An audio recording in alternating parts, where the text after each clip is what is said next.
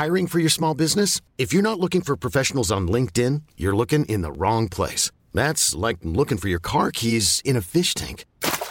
LinkedIn helps you hire professionals you can't find anywhere else, even those who aren't actively searching for a new job but might be open to the perfect role. In a given month, over 70% of LinkedIn users don't even visit other leading job sites. So start looking in the right place. With LinkedIn, you can hire professionals like a professional. Post your free job on linkedin.com slash achieve today. Bienvenidas a Ellas Ahora, un podcast para conocer historias de mujeres auténticas que están abriendo caminos y rompiendo paradigmas en temas de cultura, deporte, impacto social y negocios. Y al ser ellas mismas nos están inspirando a crear y actuar. Yo soy Diana Orozco Y yo, Andrea Rioseco. Esto es Ellas Ahora.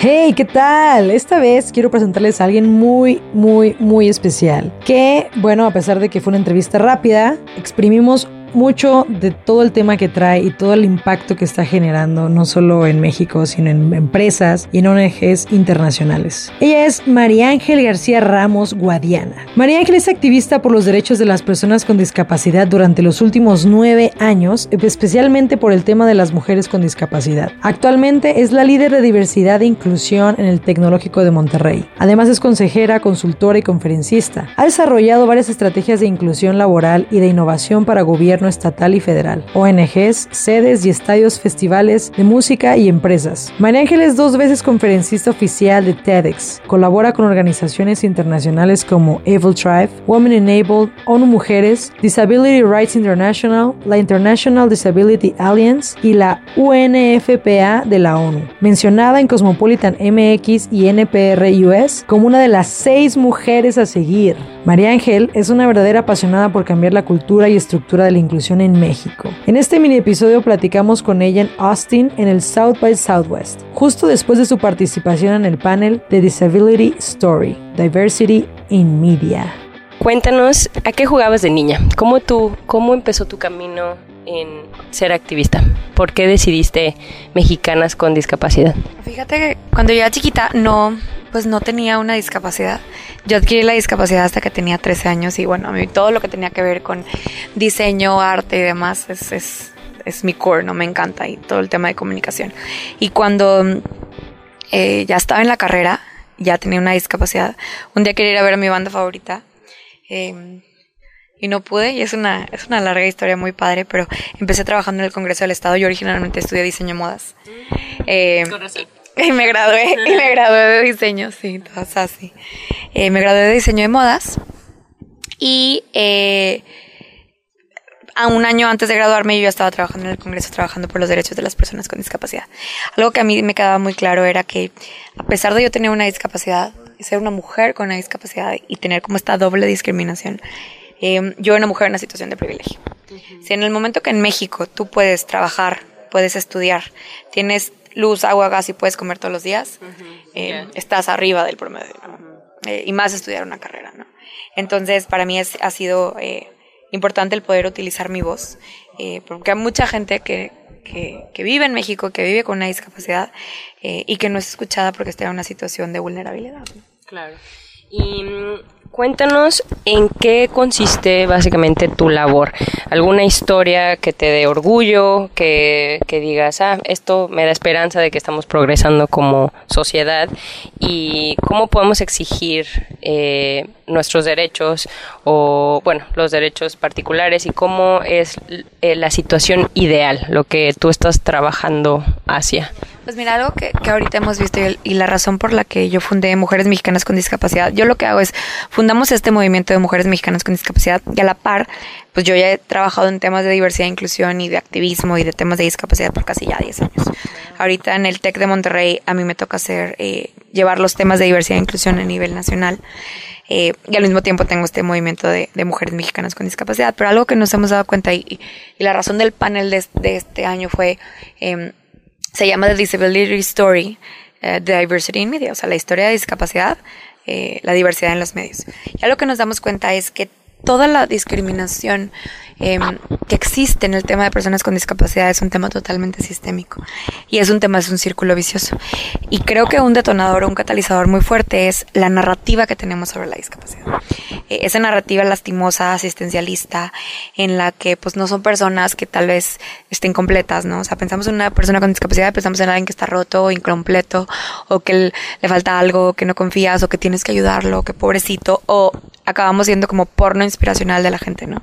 Este, nada más nos usas para la foto y para inspirarte para la hora que toca darte mis, o sea, que me toca que me des mis derechos, que toca que hagas educación incluyente, si a la, a la hora que llega un sordo a pedir que, que, que le den educación incluyente a una persona ciega, una persona con discapacidad motriz, pues no está, ¿no? Es muy difícil. Em, y al mismo tiempo en México, ¿no? A la hora que pides que se haga una estrategia de personas con discapacidad no somos incluidos. Y van 100 días del gobierno y no existe una persona que esté liderando este tema. No figuramos en la agenda, ¿no? Después de 100 días. Entonces, la gente está viviendo estos momentos ahorita. La gente con discapacidad no está teniendo derecho a, acceso a la salud. La gente con discapacidad no está pudiendo estudiar.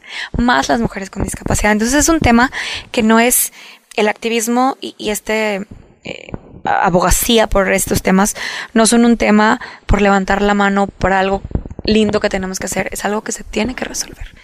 Eh, y nosotros que tenemos una posición de tener un micrófono, de tener un espacio como este contigo ahorita, de poder tener un panel, necesitamos levantar nuestra voz siempre con la consigna de decir que algo no está bien y al mismo tiempo colaborar. Entonces eso es lo que para mí ha sido importante, el asegurarnos que colaboremos tanto entre las personas con discapacidad, con diferentes discapacidades, con diferentes visiones, pero al mismo tiempo también con, con, con esas ganas de decir, quiero colaborar con quienes son mis aliados, tanto el gobierno, las instituciones de sociedad civil, las instituciones privadas, eh, si no lo hacemos en conjunto, esta parte de colaboración, la verdad es que va a ser muy difícil para nosotros y nosotras poder llegar realmente a hacer un cambio en el sistema que realmente empodere a las personas con discapacidad.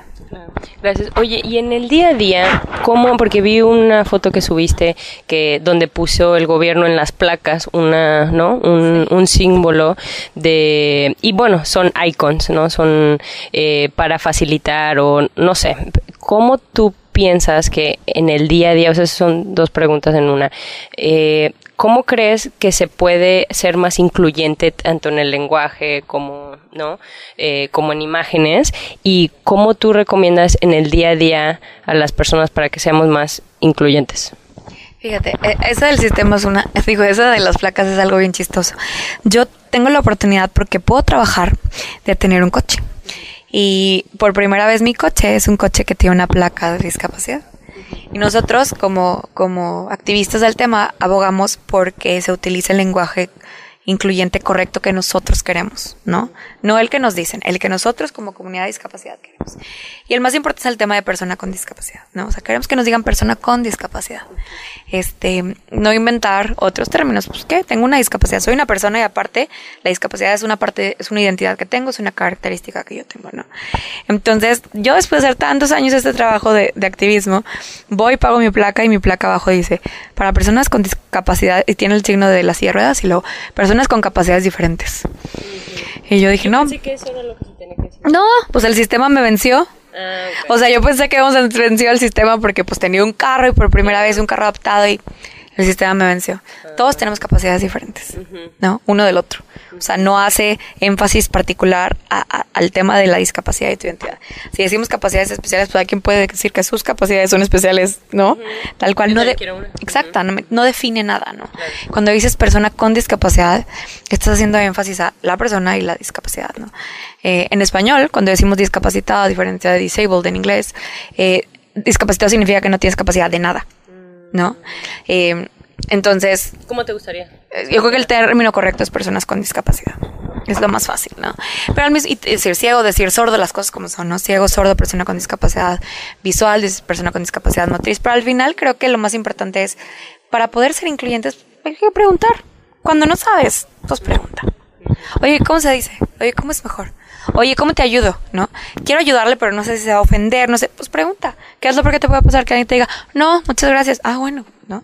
Entonces creo que a veces tenemos que quitarnos el miedo y tenemos que nosotros mismos ser quienes eh, promovamos en nuestros propios diálogos internos y en nuestras conversaciones con nuestros amigos y demás, como el, el buscar entender, ¿no?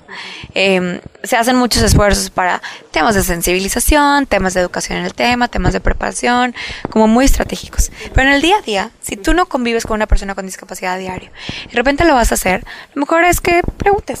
No pierdas nada con preguntar y al final es... Eh, entre nosotros nos educamos, ¿no? Porque tú puedes ser una persona con discapacidad y a lo mejor no saber de un tema y al mismo tiempo vas a preguntar de que, oye, esto, ¿cómo se dice? O esto, ¿cómo se hace, no? Exactamente. Entonces yo creo que eso es lo más importante, el, tener esa empatía de poder preguntar, de poder tratar de poner en el lugar del otro, exactamente, de la otra persona y decir, oye, dime o corrígeme si estoy mal o cómo es que tengo que hacer esto, ¿no? Eh, la persona más experta en su discapacidad, en la discapacidad, siempre va a ser la misma persona con discapacidad.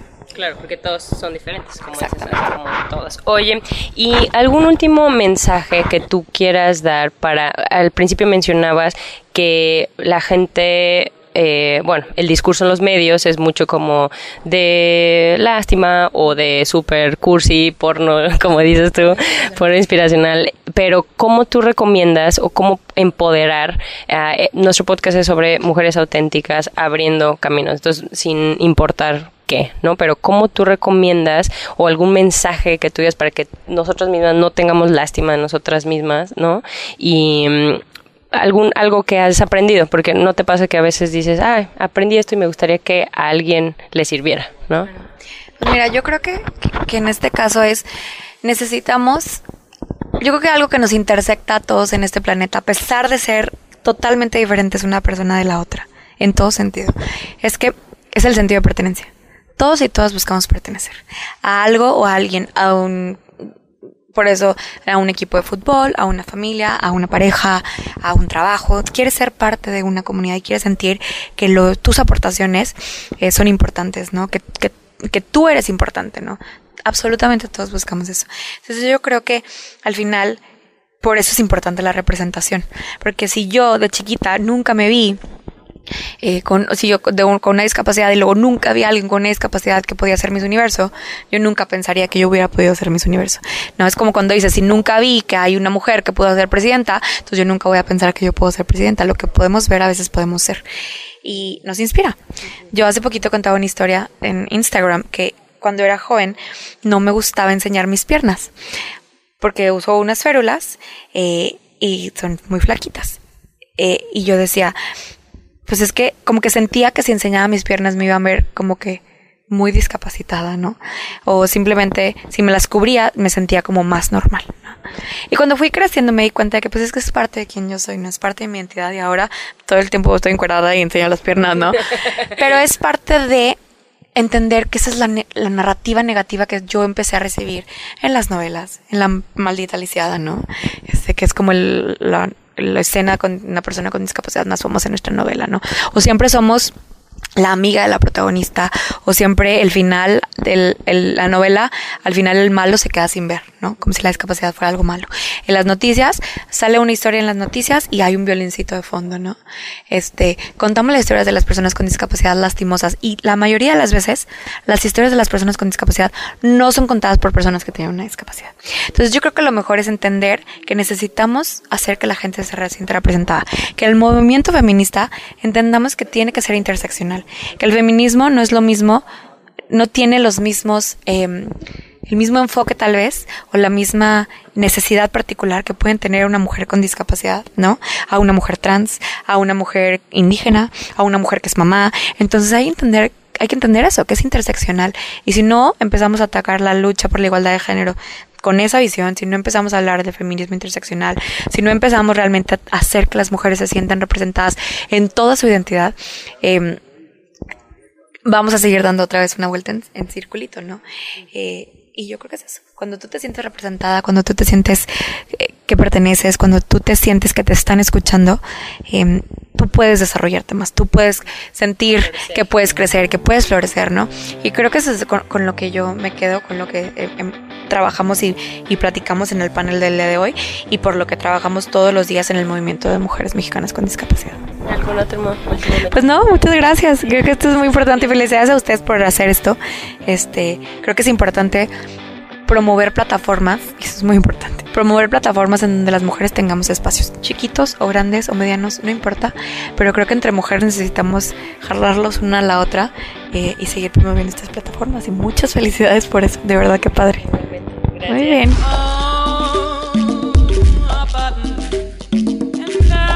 Gracias por escuchar Ellas Ahora Ayúdanos a inspirar a más personas descargando nuestros episodios. y compartiendo nuestro contenido en tus redes sociales. Ellas ahora es para ti. Porque ahora es tu momento.